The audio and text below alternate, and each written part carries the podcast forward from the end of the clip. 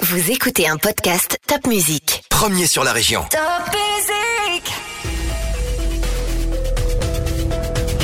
Bonjour, c'est Anne-Sophie Martin pour le podcast L'essentiel c'est la santé. Aujourd'hui, on parle du sommeil. Avec nous dans le studio, le docteur Henri Comté. Vous êtes somnologue au Centre des troubles du sommeil au Nouvel Hôpital Civil de Strasbourg. Euh, bonjour, docteur Comté. Bonjour. Alors tout d'abord, un mot sur votre spécialité, somnologue. À quoi ça correspond? Alors, on appelle ça aussi médecin du sommeil. Le principe, c'est que des médecins d'à peu près toutes les spécialités, médecins généralistes, neurologues, psychiatres, cardiologues, etc., peuvent se surspécialiser dans la médecine du sommeil avec des formations spécifiques.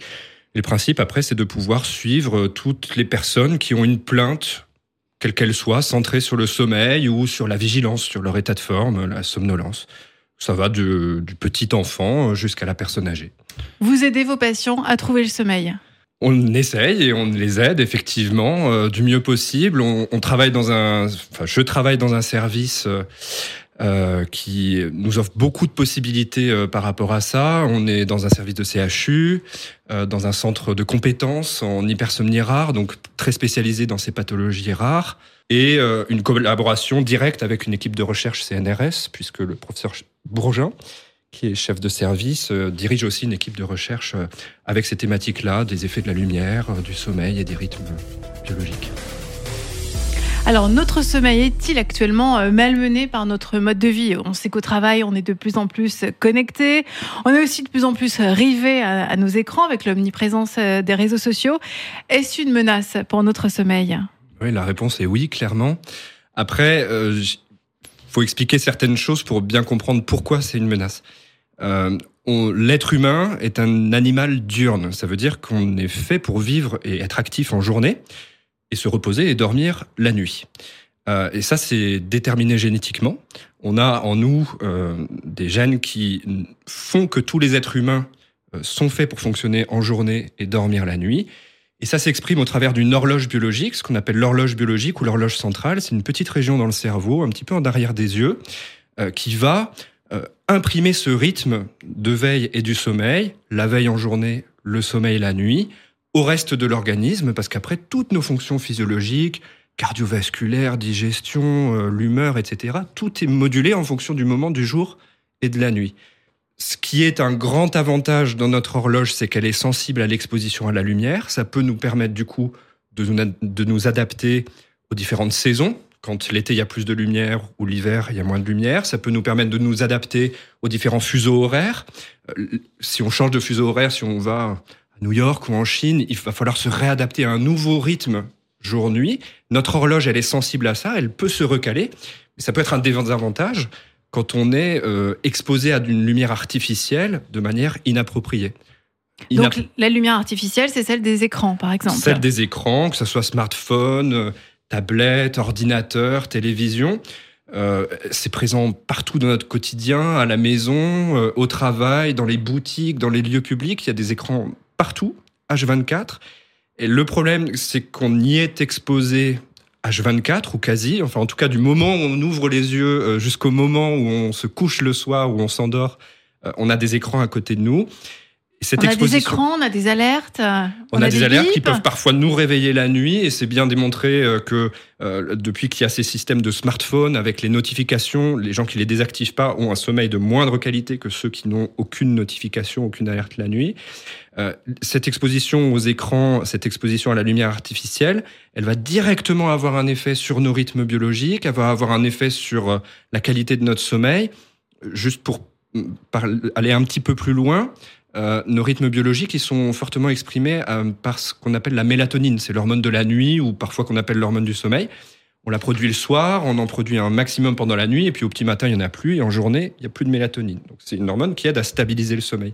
Cette libération de l'hormone de la mélatonine, elle est extrêmement sensible à la lumière. Une exposition aux écrans, aux smartphones ou à autre chose le soir, ça va empêcher la, libé- la libération de la mélatonine ou la décaler, ou faire qu'elle sera beaucoup moins bien produite pendant la nuit, et donc ça va directement avoir un effet sur la qualité de notre sommeil et notre état de forme après en journée. En consultation, vous voyez euh, des jeunes ou des moins jeunes euh, qui sont déboussolés par, euh, par ces écrans, euh, par, euh, par le smartphone, par exemple Quo- Quotidiennement, on a des gens qui viennent nous consulter parce qu'ils ont une plainte d'insomnie, ils ont du mal à trouver le sommeil, ou ils ont du mal à consolider leur sommeil avec des réveils la nuit, ou ils se sentent euh, pas reposés euh, le matin au réveil, ils sont encore fatigués, ou alors ils ont une somnolence en journée. Les, plaintes peuvent être multiples. Euh, l'explication, elle n'est pas toujours unique, elle n'est pas uniquement liée à l'exposition aux écrans, mais on voit bien dans les habitudes de vie des patients qui nous consultent qu'il y a à un moment toujours la question des écrans qui se pose, de cette exposition trop intense en journée, le soir, avant de se coucher. Et clairement, on le voit, oui. Alors c'est pas facile, on est dépendant de, de ce mmh. smartphone, de ces connexions. Euh, qu'est-ce qu'il faut rappeler? Il faut bien se déconnecter euh, plusieurs heures avant d'aller se coucher, c'est ça? Exactement, c'est ce qu'on préconise et, ça s'explique bien. La mélatonine dont je parlais, euh, je disais qu'elle commence à être produite le soir. Si on se place dans des conditions complètement physiologiques, indépendamment de la lumière artificielle et tout, tout ce dont on parle, on commence à libérer de la mélatonine, à, produire et à faire circuler dans l'organisme de la mélatonine deux à trois heures avant l'heure d'endormissement habituelle. Et c'est parce que cette mélatonine commence à être libérée en avance de l'heure de l'endormissement, moins deux heures avant, qu'on va s'endormir à l'heure habituelle, à l'heure souhaitée, et qu'on va pouvoir avoir un sommeil consolidé à ce moment-là.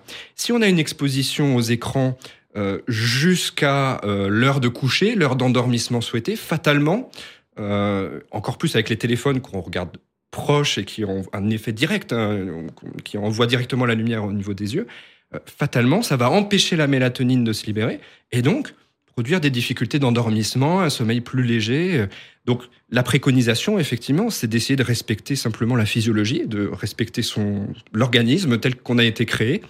Euh, et idéalement, sur les deux heures qui précèdent l'heure de coucher et d'endormissement souhaité, de ne plus être exposé à la lumière artificielle. C'est facile à dire comme ça, c'est plus difficile à dire et à faire, pardon, au quotidien parce qu'on est envahi de, sollicitations, de sursollicitations à, travers tous les écrans.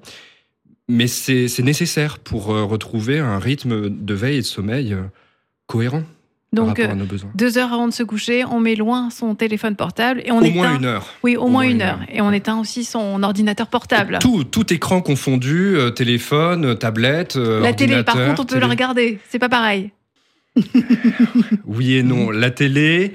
On est quand même si on considère que la télé, alors après voilà, comment regarde-t-on la télé? Mais si on considère que la télé est plus lointaine, l'impact euh, en termes d'exposition lumineuse et de perception via les yeux et, transmission de toute cette information au cerveau sera un peu moindre que celle des tablettes, ordinateurs, téléphones qu'on regarde très proche. Ceci dit, euh, même si c'est une habitude chez énormément de Français d'avoir la télévision dans la chambre et de regarder la télévision avant de se coucher, chez les gens qui ont des problèmes de sommeil et qui se plaignent d'insomnie, là aussi, il faut évincer la télé et, arriver à se départir complètement de ces expositions aux écrans. Oui, des personnes utilisent des lunettes bleues. Est-ce que c'est gadget ou est-ce que c'est utile? Alors, vous, vous parlez des personnes qui ont des filtres sur les lunettes euh, contre la lumière bleue. C'est ce qui est beaucoup vendu. Oui. Nos écrans, smartphones ou autres, euh, sont particulièrement riches dans, dans ces lumières bleues. Euh, donc, les opticiens, les fabricants ont eu l'idée de euh, faire des filtres bleus, euh, enfin contre la lumière bleue dans nos lunettes, ce qui peut être intéressant éventuellement chez des gens qui travaillent toute la journée devant des écrans, qui passent toute leur journée à leur ordinateur. Ça peut permettre de filtrer un petit peu l'exposition et la sursaturation de, de cette exposition en bleu.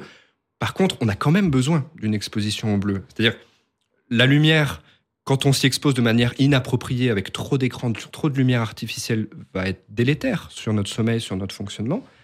Mais elle est quand même bénéfique, la lumière. On a besoin de la lumière. Si vous placez quelqu'un dans une grotte sans lumière pendant des semaines et des semaines, il a, il a aussi des problèmes de sommeil, il, a, il se décale, il a des problèmes d'humeur, etc. Parce qu'il est complètement euh, déconnecté de cette information lumineuse. On a besoin de la lumière, donc on a aussi besoin de ce bleu de la lumière.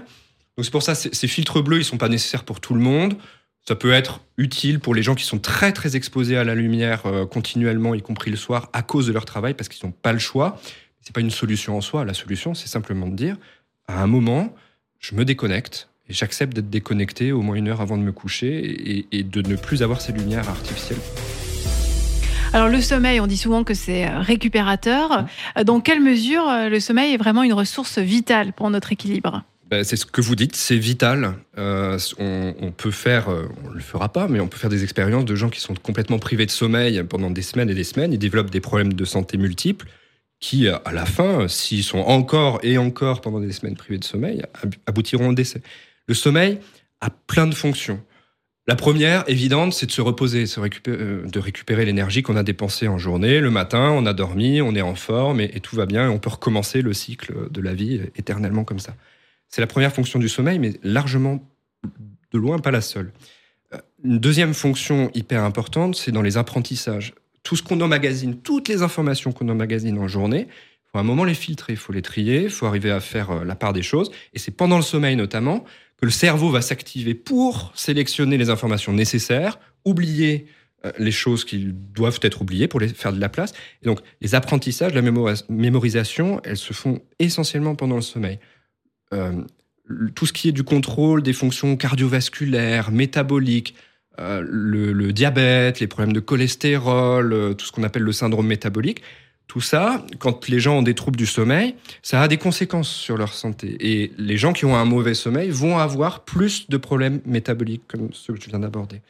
Ça a aussi encore un rôle très important, moins visible parce qu'on ne le dose pas avec des analyses biologiques, mais tout aussi important, c'est celui sur le contrôle de l'humeur les gens qui ont des troubles du sommeil, qui dorment mal, qui dorment trop, qui dorment pas assez, pas au bon moment, etc. À un moment, ils développent des troubles de l'humeur, dépression, anxiété. Et, l'un et l'autre sont intimement liés, d'autant plus que un trouble de l'humeur va entraîner un mauvais sommeil ça fait un cercle vicieux. Donc le sommeil, par plein, à plein d'égards, a, un rôle majeur. Et si on passe le tiers de notre vie à dormir, c'est pas pour rien. Et les conséquences sur la santé, par exemple, pour ceux qui travaillent euh, la nuit, on les connaît? Oui, tout à fait. Euh, le travail de nuit ou le travail posté aussi, hein, ceux qui alternent des postes matin, soir, etc., ou qui ont des horaires atypiques.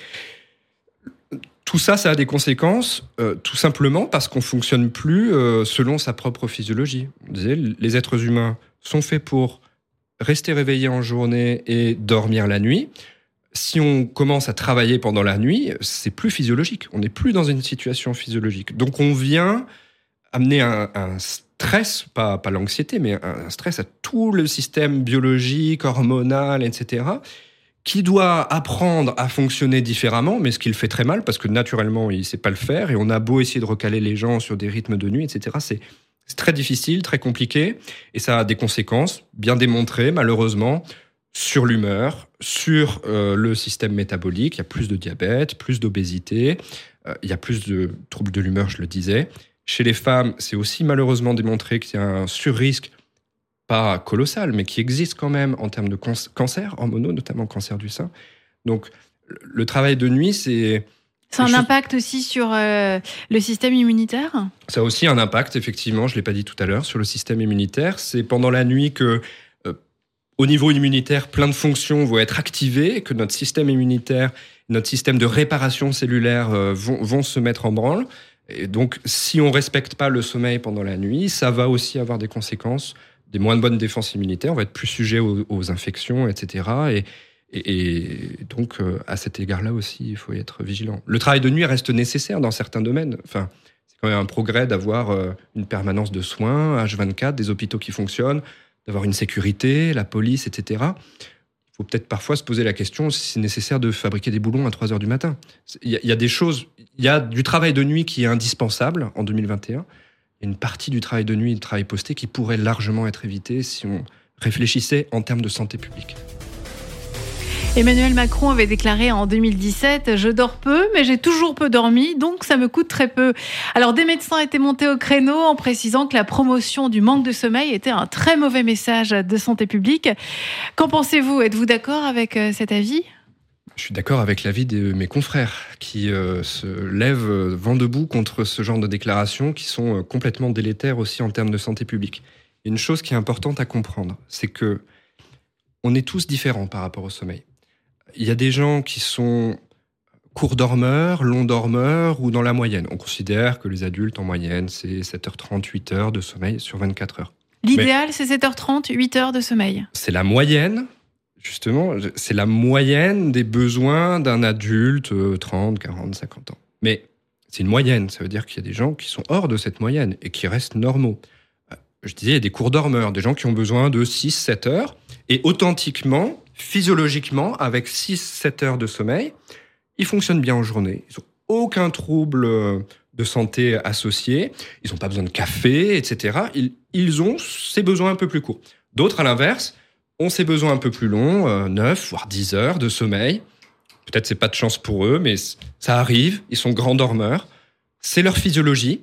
Et c'est comme ça. Ils en ont besoin. C'est pas des feignants. Ils ont juste besoin de plus de sommeil que d'autres au-dessus et en dessous des, valeurs que j'ai données, on arrive vraiment dans des extrêmes, c'est-à-dire des besoins de plus de 10, 11 heures par jour, on arrive dans la pathologie, ce qu'on appelle l'hypersomnie, et des besoins moindres euh, en dessous de 6 heures, en dessous de 5 heures de sommeil. C'est excessivement rare. Alors, de valoriser et de, de, mettre en avant cette capacité à dormir euh, excessivement peu et à être excessivement productif, puisque finalement on arrive à être chef de l'État, donc c'est génial. Euh, c'est excessivement mauvais comme message parce qu'on est tous différents et si je ne sais pas si euh, M. Macron ou tous les dirigeants finalement qui ont ce discours-là sont authentiques dans ce qu'ils disent, ça reste tout à, fait des cas euh, d'exception. ils Pour vous, ce, sont, ce sont des mensonges? Je ne sais pas, je suis pas dans leur quotidien, mais ça me semble tout à fait étrange qu'avec 4 heures de sommeil toute leur vie, c'est-à-dire on parle pas juste de de la semaine, on parle aussi du week-end, des jours de congé, etc. Donc avec 4 heures de sommeil, ils fonctionnent frais comme des gardons, sans avoir besoin de stimulants, parce que c'est ça les besoins de sommeil, c'est de combien j'ai besoin de sommeil pour fonctionner normalement sans avoir besoin de stimulants. C'est peut-être facile pour lui de fonctionner avec 4 heures de sommeil, mais je ne pointe pas particulièrement la personne de M. Macron. tous les gens qui ont ce discours-là, euh, de dire je fonctionne avec 4 heures de sommeil, s'il consomme 10 cafés par jour, bah oui, moi aussi je peux le faire. Donald Trump disait la même chose. Donald Trump, et on a ce vieil adage qui dit euh, l'avenir appartient à ceux qui se lèvent tôt. Là aussi, c'est complètement faux. Et se couchent tard. Et se couchent tard et se lèvent tôt, c'est complètement faux.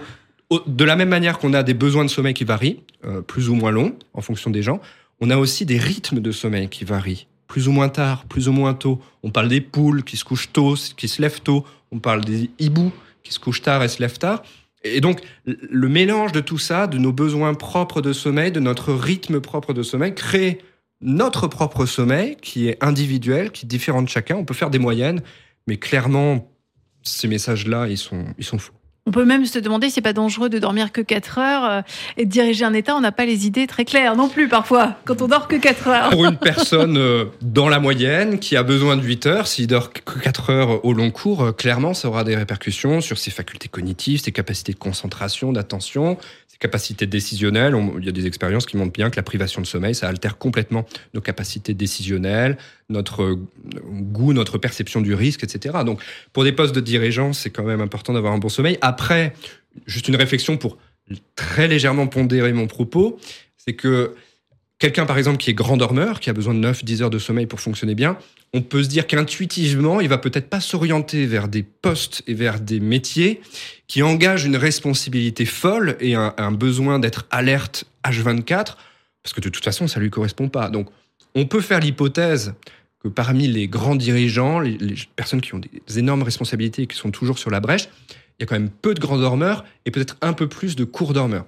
4 heures, c'est quand même réaliste. Bon, c'est pas Superman non plus, hein, on est tous humains. Donc, euh, en tout cas, on peut dormir aussi de manière euh, fractionnée.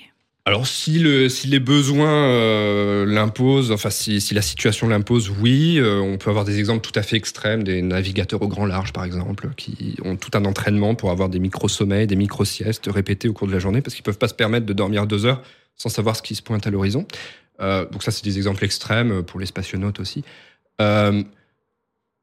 le sommeil fractionné, c'est une bonne question et ce qu'on peut observer euh, plus maintenant euh, dans le monde occidental et pas sous nos latitudes, euh, mais qu'on rencontre plus fréquemment quand on descend vers, vers l'équateur, c'est que l'exposition à la lumière et, le, et la chaleur, hein, qui, qui, est énorme durant la moitié de journée, euh, entraîne souvent les gens à avoir un sommeil un peu biphasique, c'est-à-dire euh, une phase de sommeil euh, nécessaire parce qu'ils peuvent rien faire d'autre quand il fait 45 degrés dehors, de une, deux, trois heures l'après-midi, puis une phase de sommeil nocturne d'autres qu'on on a observé peut-être dans le passé qu'il pouvait y avoir un sommeil fractionné la nuit avec une première, une deuxième phase, des choses qui sont discutées, mais en tout cas, notre environnement et notre mode de vie euh, en 2021 ne tolèrent pas trop les gens qui ont euh, qui n'ont pas un sommeil euh, continu pendant 7 à 8 heures.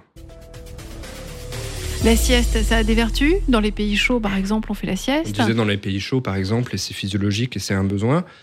ça peut avoir des vertus pour les gens qui malheureusement sont en, dette de sommeil, c'est-à-dire que pour des raisons sociales, professionnelles, et parce que leur rythme physiologique n'est pas en accord avec euh, ce que leur impose la société, leur travail, leur famille, etc., ils peuvent être en dette de sommeil, manquer de sommeil d'une heure, deux heures, trois heures de sommeil toutes les nuits, et au bout d'un moment, ça fait un manque colossal de sommeil. Donc, ils peuvent avoir besoin d'une sieste euh, récupératrice.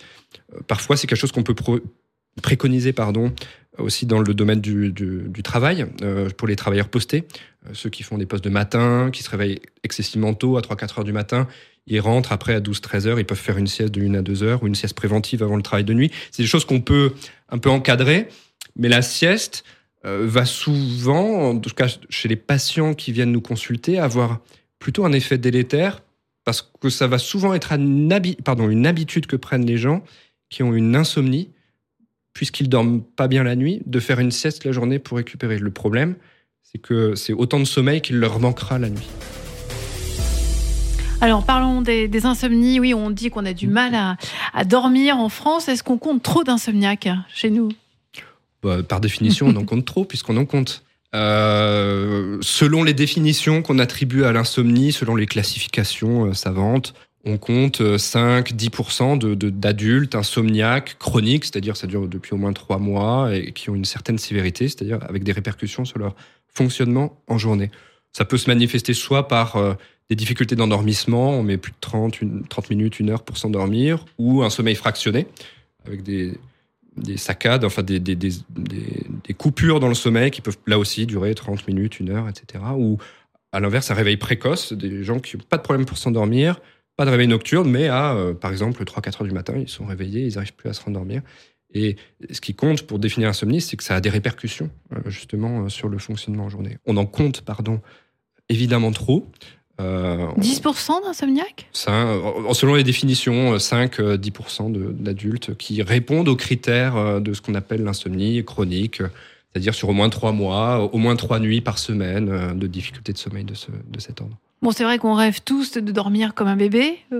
On a aussi un, un sommeil qui évolue au fil de l'âge aussi. Hein. Tout à fait. le sommeil, c'est un processus dynamique par définition. Euh, il répond à des besoins physiologiques euh, et comme nos besoins changent en fonction de notre âge, euh, le sommeil va changer au cours des âges. Quand on est au début, on dort au moins 12, enfin pardon, 14, 15, 16, 18. Alors ça dépend. Les parents vont, dire, avoir beaucoup de discours différents, mais il y a des sortes de moyennes comme ça. Avec l'enfance, on dort un peu moins.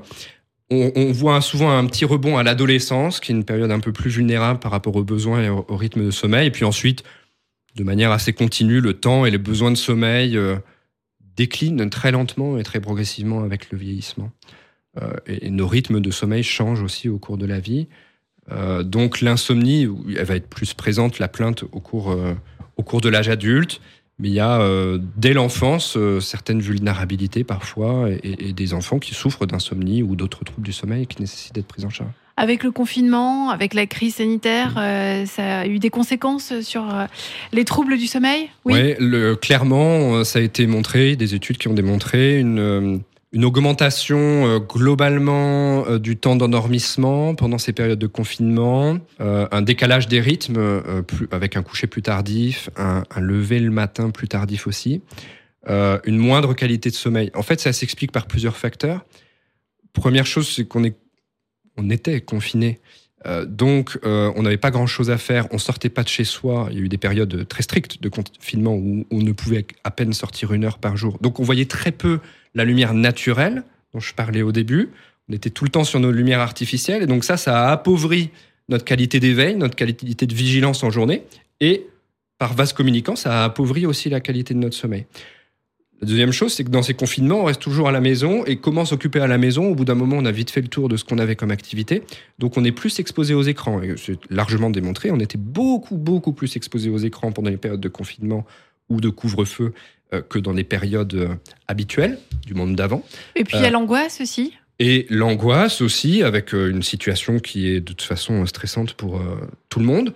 Et donc ça, ça a clairement décalé les rythmes de sommeil, des couchers, des, des levées plus tard. Euh, donc oui, ces périodes-là ont eu des grosses conséquences. Face aux insomnies, euh, qu'est-ce que vous proposez comme solution pour aider euh, vos patients à bien dormir dans votre service au Nouvel Hôpital Civil? Souvent, alors il n'y a pas forcément besoin de faire d'enregistrement du sommeil, ça dépend vraiment de la consultation. Les gens, vous parliez de l'hôpital civil, les gens nous sont adressés dans notre service par le médecin traitant ou par un spécialiste qui juge qu'il y a besoin d'une expertise particulière par rapport à leur trouble du sommeil. Mais après, après un temps de consultation, euh, on va pouvoir déterminer euh, effectivement le pourquoi du comment au mieux possible de, cette insomnie et proposer une prise en charge adaptée. Euh, le plus souvent, de manière générale, pour essayer d'être un peu large, dans l'insomnie, c'est ce qu'on appelle le une insomnie psychophysiologique. C'est un gros mot pour dire que peut-être il y a eu un événement déclenchant une insomnie dans notre vie, puis ensuite cette insomnie a perduré et euh, comme un cercle vicieux, c'est quelque chose qui s'est entraîné euh, jour après jour. Les gens viennent nous consulter au bout de 10, 15, 20, 30 ans parce que docteur, euh, ça fait 30 ans que je dors pas. là, c'est tout un travail avec le patient qu'on fait avec l'équipe médicale, l'équipe paramédicale, infirmière, les psychologues de notre service pour essayer de retrouver les conditions propices au sommeil. On peut parler des écrans, on peut parler de l'activité qu'on fait en journée, le rythme alimentaire, etc. Il y a souvent finalement dans l'insomnie, chez les gens qui ont une insomnie chronique, des habitudes qui sont prises euh, pour essayer de contrer euh, le sommeil, des habitudes un peu intuitives ou que les gens prennent eux-mêmes. Donc c'est les qui somnifères, sont un peu contre-intuitives. Alors non, je parlais plutôt des habitudes, de dire je vais rester au lit pour surtout pas manquer de sommeil. C'est quelque chose qu'on voit souvent. Les gens qui sont insomniaques, qui manquent de sommeil, vont dire euh, plus je, plus je passe de temps au lit, mieux je vais dormir. Enfin plus je vais dormir. Et en fait, c'est complètement contre-intuitif. Plus on va passer de temps au lit, plus on va affaiblir ce message de, euh, comme quoi le lit, c'est l'endroit du sommeil. Et donc souvent, voilà, on travaille avec les patients sur ce genre de dimension pour, sans médicaments, sans somnifères, arriver à trouver, à, à retrouver un sommeil serein. Après, il faut dire ce qui est. Quelqu'un qui a une insomnie, qui dort très mal depuis 30 euh, ans, c'est pas du jour au lendemain qu'il va retrouver, comme vous disiez, un, sommeil de bébé. Euh, c'est un long travail, c'est une longue démarche. On arrive à améliorer les choses, pas toujours à revenir à ce qu'on appelle un sommeil normal. Encore faudrait-il définir la normalité. Mais euh, clairement, ces démarches-là ont, démontré leur efficacité. On appelle ça l'éducation thérapeutique. On appelle ça la thérapie cognitivo-comportementale aussi. Et, et c'est très efficace dans l'insomnie euh, dont je parlais, psychophysiologique. Donc vous faites tout pour éviter les somnifères, car les, somnifères, ça provoque l'effet inverse à long terme? Bah, Les somnifères sont pas dénués d'effets indésirables, comme tout médicament.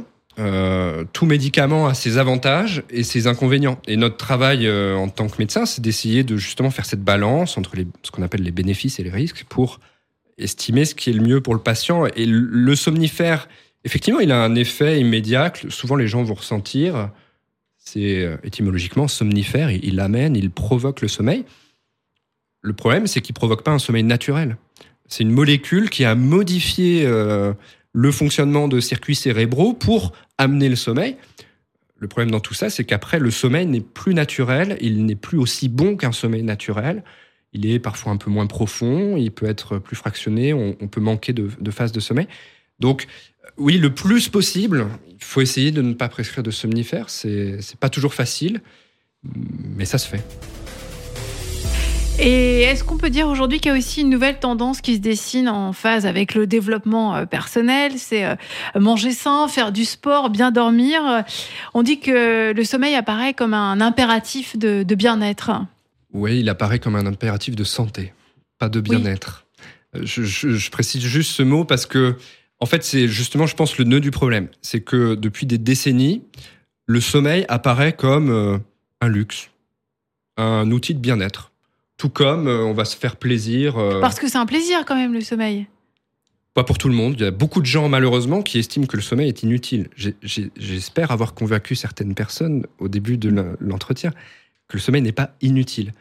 Et, donc, c'est pas juste du bien-être, c'est pas juste un luxe et un plaisir de se dire, euh, bah, ok, je dors. C'est nécessaire. C'est un, c'est un, un moyen puissant de rester en bonne santé quand on a un bon sommeil.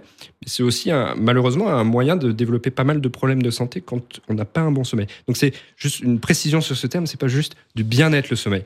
Alors C'est effectivement, vital, hein, c'est vital. c'est vital. euh, c'est alors il faut pas se mettre une pression démentielle non plus, mais c'est euh, c'est vraiment très important. Et il faut avoir conscience de cette importance. Et je pense qu'effectivement, depuis quelques années, bah, on essaie de marteler certains messages et peut-être que ça commence à passer, comme quoi le sommeil n'est pas juste qu'un euh, petit luxe, un petit truc comme ça. On va dire ah tiens oui bah si je dormais, ça serait peut-être bien. Bah, bien sûr c'est bien, c'est important et c'est euh, c'est important pour tout le monde. Il n'y a pas une personne sur terre qui vivra bien sans dormir. On a même des montres connectées qui analysent euh, notre sommeil. C'est utile ou c'est gadget?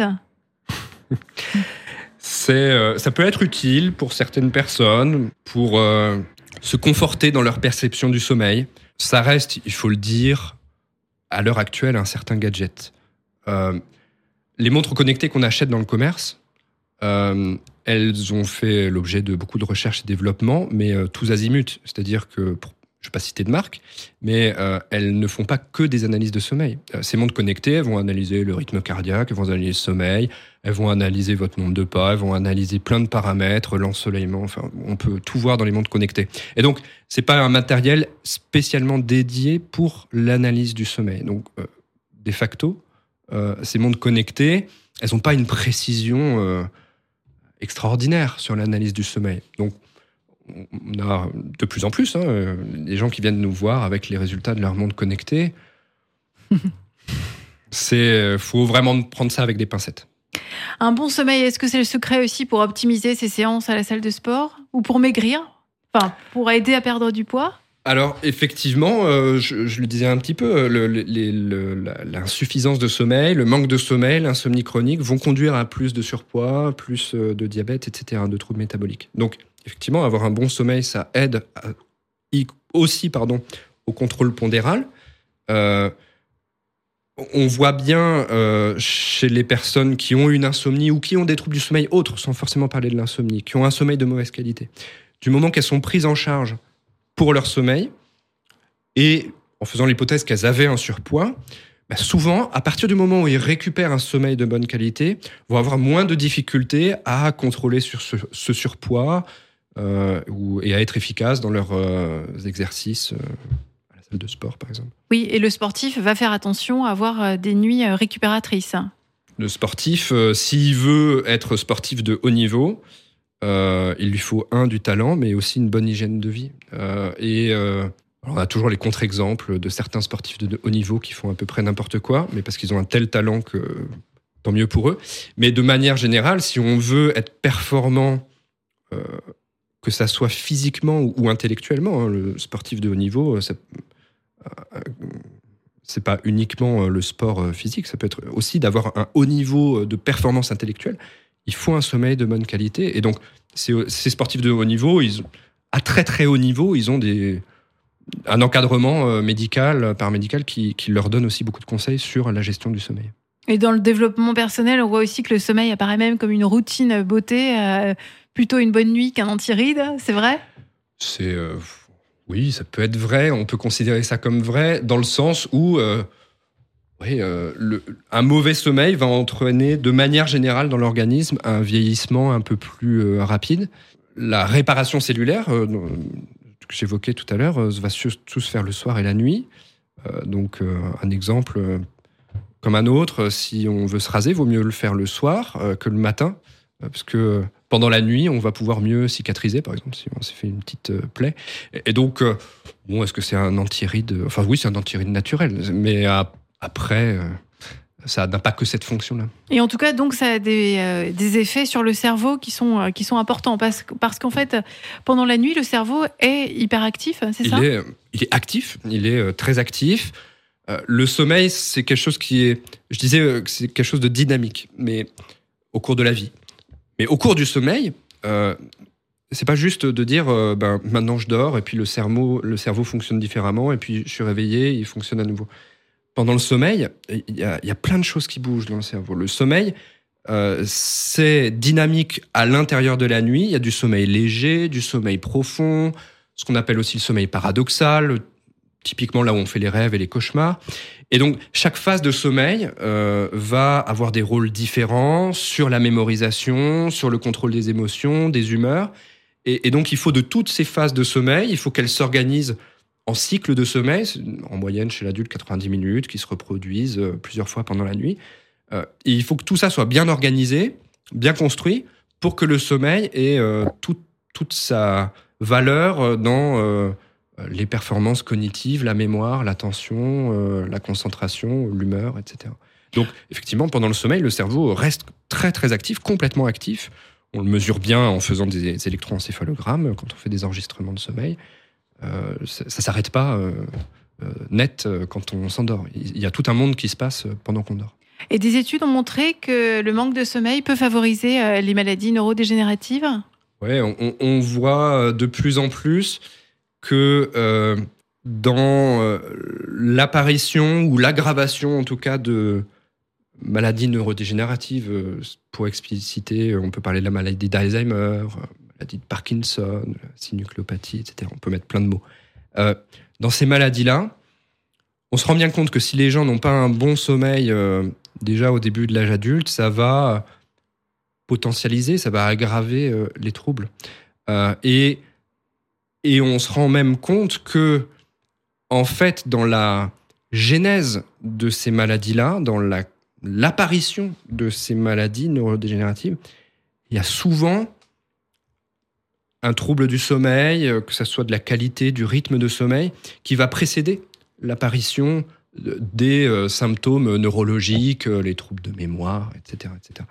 Donc, il y a encore beaucoup de recherches dessus, beaucoup de choses à, déterminer. C'est un champ très, très vaste. mais à, ces égards, là aussi, un bon contrôle du sommeil et une bonne hygiène de sommeil, faire en sorte déjà d'avoir toutes les conditions pour avoir un sommeil de bonne qualité, c'est important. Alors, donnez-nous quelques conseils pour bien dormir. Hein. déjà, le premier conseil dont on parlait tout à l'heure, c'est d'arrêter euh, le plus possible l'exposition aux écrans le soir. On, est tous, ou quasi tous, exposés aux écrans euh, le soir, une fois qu'on est rentré du travail, une fois qu'on euh, s'occupe chez soi. Donc il faut respecter absolument un temps de non-exposition à la lumière artificielle, au moins une heure avant l'heure de coucher. Il faut que l'environnement de la chambre soit propice aussi, que dans la mesure du possible, il n'y ait pas trop de bruit extérieur, d'avoir des volets fermés, en tout cas pas de lumière extérieure qui viennent euh, perturber le sommeil, l'endormissement.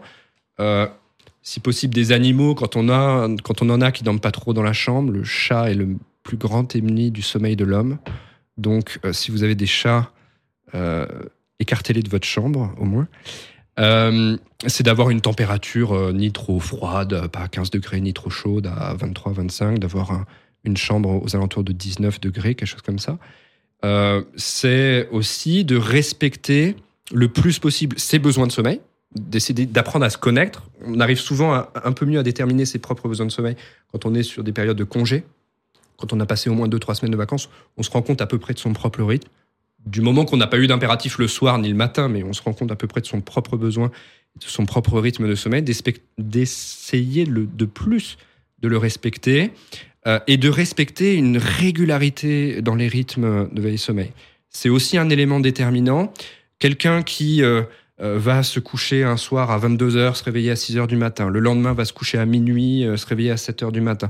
Le lendemain va se coucher à 21h30 parce qu'il est crevé. Ensuite, il va se réveiller à 6h. Et ainsi de suite, qui fait un yo-yo perpétuel dans ses heures de coucher et de lever, va avoir une moins bonne qualité de sommeil, parce que le cerveau, à la fin, il sait plus quoi faire.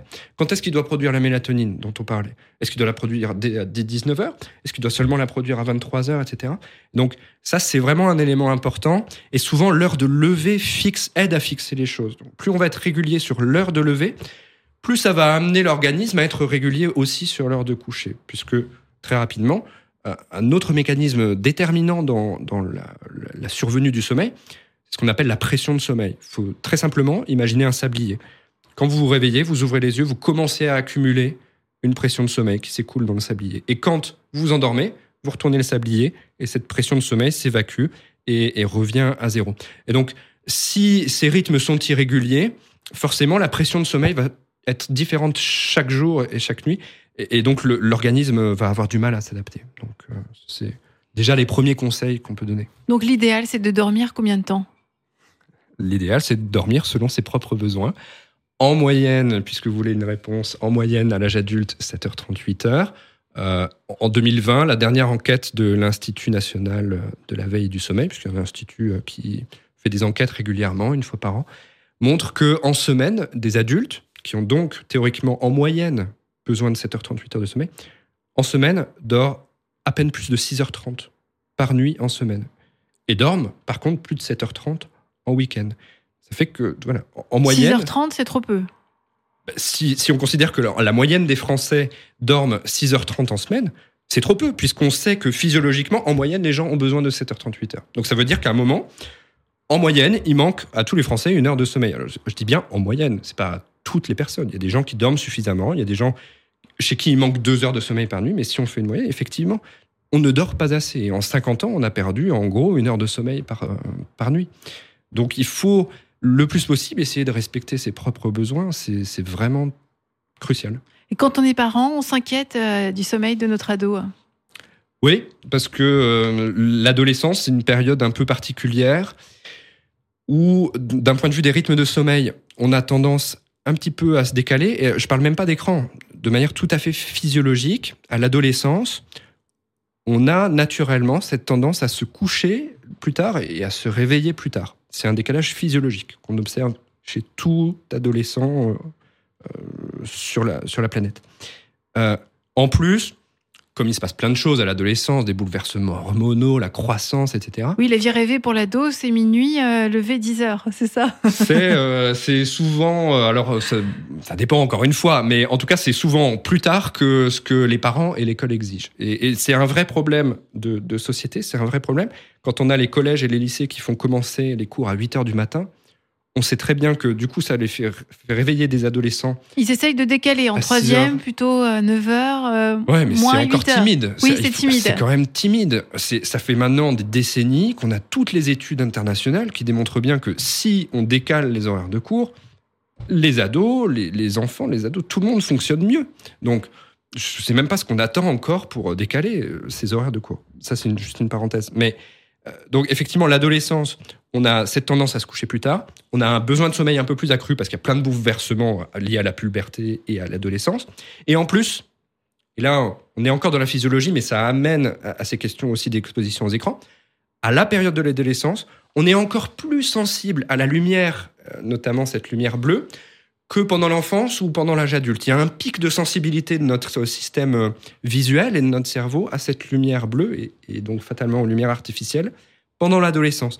Donc tout ça combiné fait que euh, globalement les adolescents manquent beaucoup de sommeil. Et là aussi, les, dernières enquêtes montrent que les adolescents, ils ont une dette de sommeil en semaine d'au moins une heure, une heure trente euh, en moyenne.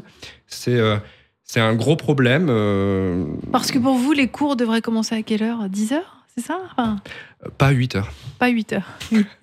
Au moins, euh, non, mais on peut estimer euh, sensiblement que si ça commence déjà, si on est sûr que ça commence pas avant 9 heures, on fait en moyenne gagner une heure de sommeil euh, potentiellement à, nos enfants, à nos adolescents. Et ça change tout. Une heure de sommeil, ça change absolument tout en termes de fonctionnement en journée.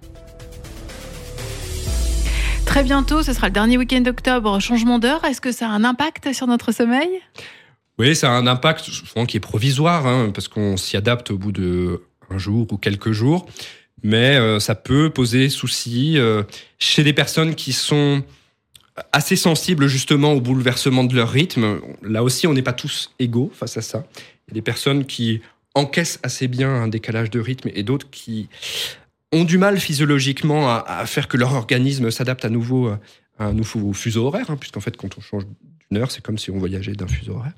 Euh, il y a des personnes qui sont beaucoup plus sensibles à ça et, donc ils vont manquer de sommeil les premières nuits, avoir une humeur un peu moins bonne, un fonctionnement euh, intellectuel, mémoire, concentration, etc. moins bon. Progressivement, ça se récupère après. Mais ces changements d'heure, c'est toujours euh, c'est toujours un, moment un peu de stress pour les gens de se dire voilà fin octobre, fin mars, je vais encore changer d'heure. qu'est-ce que comment ça va se passer? Et plus on pense à ça, plus on stresse à ça, plus, plus ça a de répercussions sur le sommeil, parce qu'il y, a une sorte de mécanisme un peu psychique qui s'installe comme ça. Oui, le, stress, c'est l'ennemi euh, du sommeil. Vous travaillez beaucoup avec des psychologues, on l'a pas dit, oui, oui, mais c'est indispensable c'est indispensable de travailler avec des psychologues. Oui, dans votre service. Hein. Oui, c'est complètement indispensable. les troubles du sommeil peuvent être très vastes. On parle beaucoup là d'insomnie, de problèmes de rythme. Il peut y avoir d'autres problèmes qu'on n'a pas mentionnés. Les tensions au travail, euh, les tensions familiales, euh, ça a des impacts. Tout ça, ça a des impacts effectivement sur euh, notre charge en stress, en anxiété. Et, et pour avoir un bon sommeil, il faut aussi arriver à avoir un, moment serein au niveau cérébral, c'est-à-dire euh, arriver à s'écarter de toutes ces tensions-là pour laisser place au sommeil. Clairement, quand il y a beaucoup de stress, beaucoup d'anxiété, ça provoque énormément de difficultés d'endormissement. Donc le, travail qu'on a avec les psychologues de notre service, il est fondamental par rapport à ça. Euh, on travaille avec le service de psychiatrie aussi euh, beaucoup. On a beaucoup de collaboration avec eux parce que dans les troubles du sommeil, il y a quand même beaucoup de causes ou de conséquences qui sont du domaine du psychique ou, de la maladie psychiatrique. Et le sport, on a parlé des effets tout à l'heure euh, chez le sportif euh, d'un bon sommeil, mais le sport, ça aide aussi à, bien dormir? Alors le sport, oui, ça va être un, facteur un peu facilitant, mais euh, qu'on s'entende bien, c'est pas de faire un marathon, c'est juste d'être actif en journée. parce que souvent, quand on parle de sport, les gens s'imaginent, oh il faut que je transpire pendant 1h30 sur un soulever des haltères, ou il faut que je cours comme un dératé. Non, c'est juste d'être actif déjà. Simplement d'avoir une activité physique régulière en journée, tous les jours, d'avoir au moins une demi-heure, une heure de marche par jour. Ça va, et souvent, si je parle de la marche, c'est pas innocemment, parce que ça fait qu'on est dehors, qu'on est exposé à la lumière naturelle, et donc on reçoit ce message-là de, la lumière en journée. Ça va consolider le sommeil euh, la nuit. L'activité sportive, elle a euh, plein de rôles bénéfiques euh, de manière générale sur la santé, euh, je vais pas revenir dessus. Il y a juste parfois une méfiance qui se fait. Vous me, parliez, me demandiez des conseils.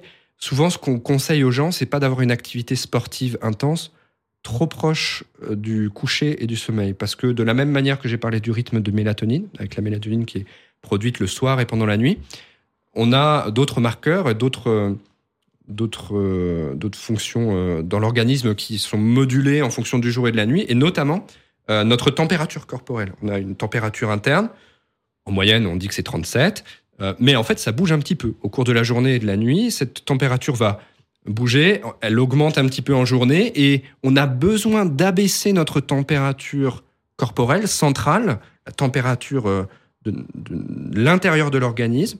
Il faut qu'elle baisse un petit peu la nuit pour faciliter le sommeil, pour consommer moins d'énergie et arriver à mieux récupérer l'énergie qu'on a dépensée en journée. Donc, un exercice physique intense le soir, peu de temps avant se coucher, euh, ça va faire monter la température interne. Forcément, si on se dépense beaucoup à un moment ou un autre, ça fait augmenter la température interne. Si c'est trop proche du coucher, on va avoir plus de mal, plus de temps à faire diminuer cette température centrale.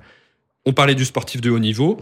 Euh, on, voit bien chez les sportifs de haut niveau, euh, s'ils font un, match, euh, par exemple football, volleyball, etc., souvent, ils s'endorment pas 30 minutes à avoir fini leur match. Ils mettent plusieurs heures parce que, au-delà de l'aspect stress, sollicitation mentale, etc., il y a aussi leur température centrale qui est plus élevée et qui a besoin de plus de sang pour s'abaisser. Donc oui, le sport, oui, l'activité physique, clairement, presque sans modération, mais euh, pas trop tard.